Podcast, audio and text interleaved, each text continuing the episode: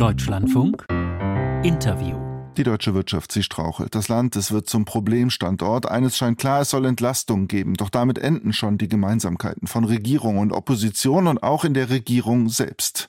Und in diesem Brandbrief, da heißt es, es sei eine Minute vor zwölf. Es stehe nichts weniger auf dem Spiel als die Rettung des deutschen Mittelstandes. Adressiert war, beziehungsweise ist das Ganze an die Ministerpräsidenten.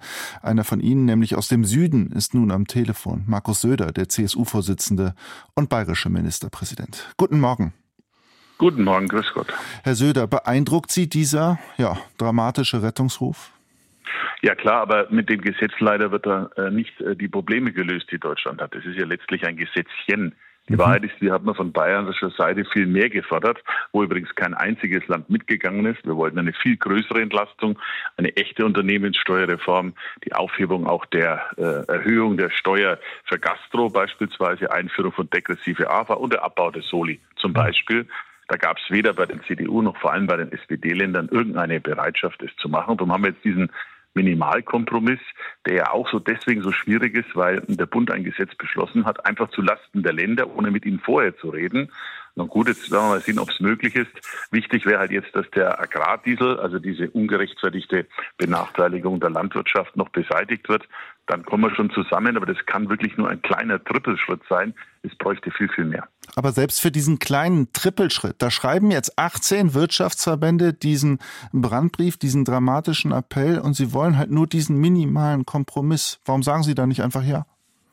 Nee, ich möchte viel, viel mehr. Äh, das habe ich Klar, aber gesagt. das wäre ein erster Schritt. Vielleicht kann man am ja, Ende mehr wollen. Ja, und deswegen wäre ja auch so wichtig, dass der Bund den geländegängig macht, diesen ersten Schritt, und dass auch SPD-Länder alle mitmachen, äh, beispielsweise Niedersachsen oder Mecklenburg-Vorpommern. Aber an Bayern würde es dann im Vermittlungsausschuss nicht scheitern. Wenn das zum Thema Agrardiesel noch geklärt ist, dann nicht. Aber der Agrardiesel, das muss noch geklärt werden. Das war ja, muss man sich überlegen, der Bund macht, während wir in einem Gesetzgebungsverfahren sind, mhm. das äh, Steuern senken soll, macht Steuererhöhungen. Zwei für die Gastronomie, die Steuererhöhung, die Erhöhung der Mehrwertsteuer, wie Sie wissen, von 7 auf 19 Prozent und die Steuererhöhung beim Agrardiesel. Ich meine, das ist ja alles von vorne bis hinten kontraproduktiv. Das liegt ja auch das Grundproblem in dieser ganzen Entwicklung, dass es kein ernsthaftes Wirtschaftskonzept gibt. Das Wirtschaftskonzept der Regierung, vor allem des Bundeswirtschaftsministers, basiert auf Subventionen, Schulden und wir bräuchten eher einen, ein Energiekonzept, das niedrige Energiepreise hat, zum Beispiel mit mehr Kernenergie, mit niedrigeren Steuern statt höheren und äh, Punkt noch wichtig, schlankerer Staat. Die Ausuferungen beim Bürgergeld äh, beschweren und ähm, äh, belasten die Wirtschaft mhm. zusätzlich. Aber die Regierung muss ihr ersparen, das wissen wir alle. Wir wissen alle um die schwierigen finanziellen Verhältnisse. Und wenn Sie jetzt sagen, diese Agrardieselrücknahme, die ja aus Spargründen erst auf den Weg gebracht wurden, das ist eine Grundvoraussetzung, begeben Sie sich da nicht doch einfach in ja, parteitaktische Spielchen?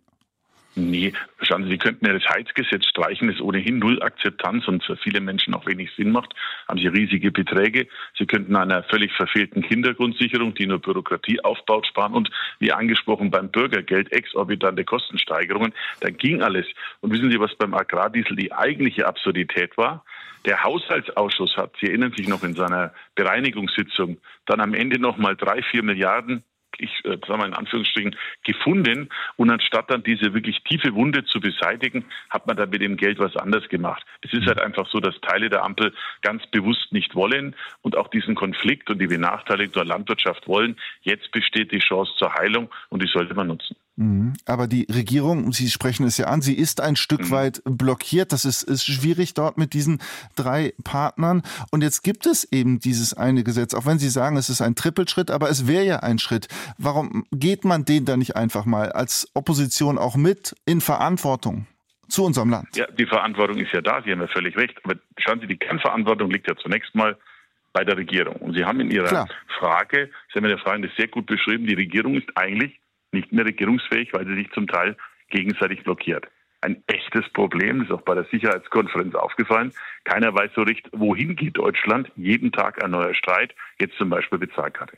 Dann hat man lange verhandelt und, und hat jetzt ein mögliches Ergebnis. Der Bund hat auch gesagt, er will noch mal drüber reden, über das Thema Agrardiesel. Jetzt sollten sie sich einen letzten Schutz, Schubs geben und schon haben wir eine perfekte Lösung. Es ist jetzt auch mal der Zeit der Bundesregierung, ihre endlosen Streitigkeiten zu beseitigen und Vernünftiges zu tun, anstatt immer in diesen ideologischen Nischen und Fallen hocken zu bleiben. Also wie gesagt, wir Bayern wollten viel mehr Entlastung. Wir waren da übrigens echt allein. Hm. Also beispielsweise auch beim Soli, beispielsweise Unternehmenssteuer, bei der Gastro, wir waren da immer allein. Ähm, all diese Dinge werden uns übrigens in diesem Jahr noch massiv schaden. Es kommt ja nicht von ungefähr, dass nichts vorangeht. Mit diesem Gesetzchen werden wir vielleicht eine kleine Linderung haben, aber keine Heilung für die deutsche Wirtschaft.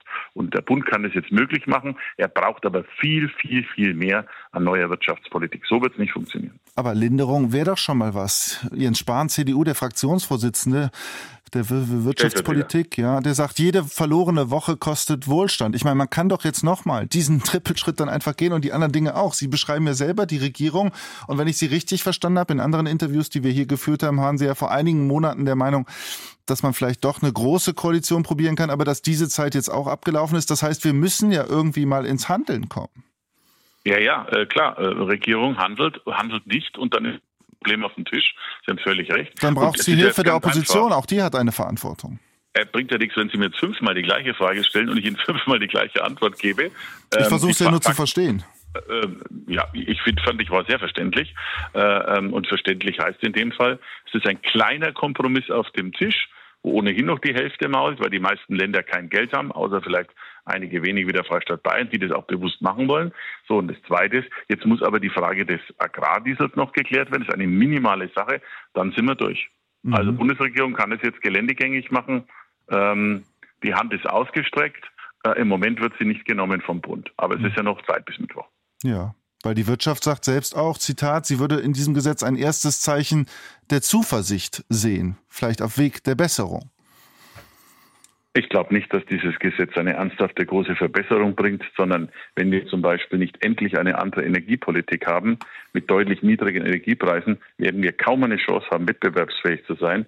Das hat die Sicherheitskonferenz, die jetzt am Wochenende war, gezeigt. Wir, wir fallen zurück jeden Tag mehr und andere legen zu. Und deswegen werden diese kleinen Gesetze nicht helfen. Das Gleiche gilt für die Reform des Bürgergeldes. Ähm, wenn die weiter in diesem Dimension da ist und so wenig Anreize zur Arbeitsaufnahme bringt, dann werden wir nicht erfolgreich sein. Also es braucht schon eine umfassende Veränderung und de facto, jedenfalls nach meiner Überzeugung, bräuchte es schlicht und einfach einen Regierungswechsel oder eine neue Konstellation der Regierung. So in dieser Blockadegruppe der Ampel wird es nicht funktionieren. Hat es Sie eigentlich überrascht, dass Bijan Girserei, der FDP-Generalsekretär, am Wochenende jetzt ja öffentlich von Schwarz-Gelb geträumt hat? Nein, also das ist, das ist äh, aus Sicht der FDP sicherlich verständlich, aber die FDP hat sich ja für einen anderen Weg entschieden. Die FDP hatte sich ja bewusst entschieden, eine Ampel statt, statt Jamaika zu probieren. Ähm, jetzt muss ich natürlich in der Verantwortung stellen, aber in der Tat gibt es zwischen einem FDP und einem Unionsprogramm viel mehr Gemeinsamkeiten als jetzt äh, möglicherweise zwischen dem FDP-Programm und den Grünen. Das Einzige, was die beiden Parteien ja im Moment wirklich aus großer Überzeugung machen, ist eine, eine Erlaubnis von Cannabis, wo übrigens auch hm. Alle Länderinnenminister dagegen sind. Auch das übrigens so nebenbei so ein Punkt an diesen ganzen absurden Situationen. Der Bund macht ein Gesetz, wo alle Experten dagegen sind, aber das wird durchgedrückt. So werden wir in Deutschland nicht vorankommen. Definitiv nicht. Nehmen Sie denn diese Avancen der Liberalen ernst? Weil Schwarz-Grün haben Sie ja definitiv ausgeschlossen. Aus meiner Sicht ist Schwarz-Grün ein Fehler. Die Grünen zeigen sich aus Sicht äh, vieler, vieler Unions- und bürgerlicher Wähler äh, als nicht regierungsfähig an. Das war bei uns in Bayern so, das gilt natürlich auch aus meiner Sicht in Berlin. Man sollte den Grünen keine Verlängerung anbieten, denn für einen Großteil der Menschen ist der ideologische Kern der Ampel, der wird bestimmt von den Grünen. Deswegen halte ich für Schwarz-Grün für absolut falsch und äh, auch für nicht sinnvoll. Man braucht eine Alternative. Da wäre Schwarz-Gelb sicherlich die, die deutlich klarere Alternative. Friedrich Merz, der CDU-Parteichef, der ist nicht ganz so deutlich hinsichtlich Schwarz-Grün, auch wenn er viele Kritikpunkte, die Sie gerade geäußert haben, sicherlich teilt. Muss es daher im Hinblick auf die Glaubwürdigkeit der Union im kommenden Bundestagswahlkampf im gemeinsamen Wahlprogramm einen Ausschluss von Schwarz-Grün geben aus Ihrer Sicht? Ich glaube nicht, dass man sowas in ein Wahlprogramm reinschreibt, sondern es ist eine klare strategische Ausrichtung. Für uns und für, für CSU ist jedenfalls sehr klar, wir halten Schwarz-Grün für keine gute Option. Das mag in, in den manchen Bundesländern gut funktionieren. Es steht mir auch nicht zu, das zu bewerten, sage ich ausdrücklich, wenn es in NRW gut funktioniert, weil es dort auch ja keine andere ähm, rechnerische Option gegeben hat. Dann ist das sicherlich äh, da eine sehr sinnvolle Variante. Die Hessen hatten die Möglichkeit, die Berliner hatten die Möglichkeit. Beide haben sich definitiv gegen Grün entschieden, weil am Ende führt es immer dazu, ähm, mit wem die Grünen koalieren, der wird am Ende schwächer werden, weil die Grünen ihr Programm, ihre Ideologie immer wieder durchdrücken. Deswegen ist Grün auf Dauer für Deutschland nicht gut. Mhm. Herr Söder, zum Abschluss heute in Berlin. Da kommen die Gremien der CDU zusammen. Zu Gast ist Ursula von der Leyen, die EU-Kommissionspräsidentin. Es wird erwartet, dass sie ihre Bereitschaft für eine Kandidatur, für eine zweite Amtszeit sozusagen ähm, ja, äh, erklärt. Sie haben sich auch für von der Leyen ausgesprochen. Dennoch, es gibt ja auch in der Union durchaus Kritik an ihr. Sie mache zu viel grüne Politik. Wie passt das alles zusammen zu den Sätzen, die Sie gerade gesagt haben? Ja, Ursula von der Leyen ist eine erfolgreiche Kommissionspräsidentin und ähm, es wäre für Deutschland also ein Unsinn und ein, ein, ein wirklicher Fehler, wenn wir eine Deutsche an der Spitze der EU-Kommission nicht unterstützen würden. Meine und unsere Unterstützung hat sie. Die offizielle Nominierung findet ja im Rahmen der Europäischen Volkspartei mhm. statt. Jetzt wird sie heute sozusagen von ihrer Partei der CDU, so gehe ich mal davon aus, nominiert werden. Ist dann in Bukarest Anfang März, das werden wir dann unterstützen. Und sie hat auch gerade in den letzten Monaten etliche Dinge ähm, in eine andere Richtung bewegt. Denken Sie die Rücknahme des kompletten Pflanzenschutzmittelverbotes. Denken Sie beispielsweise auch beim Wolf, was in vielen Regionen Deutschlands sehr wichtig ist, dass sie da eine andere Politik macht als Teile der Bundesregierung. Die Kommission ist in der Landwirtschaftspolitik offener, als es die Bundesregierung selbst ist. Also ich glaube, das ist auf einem sehr guten Weg und vor allem ihr internationales Engagement, auch gerade ihre klare Haltung zur Ukraine und in der großen Welt, die hilft uns allen. Deswegen bin ich für Ursula von der Leyen. Sagt Markus Söder, der CSU-Vorsitzende und bayerische Ministerpräsident, heute Morgen hier live im Deutschlandfunk. Ich danke Ihnen für Ihre Zeit und das Interview. Sehr gerne, danke. Auf Wiederhören.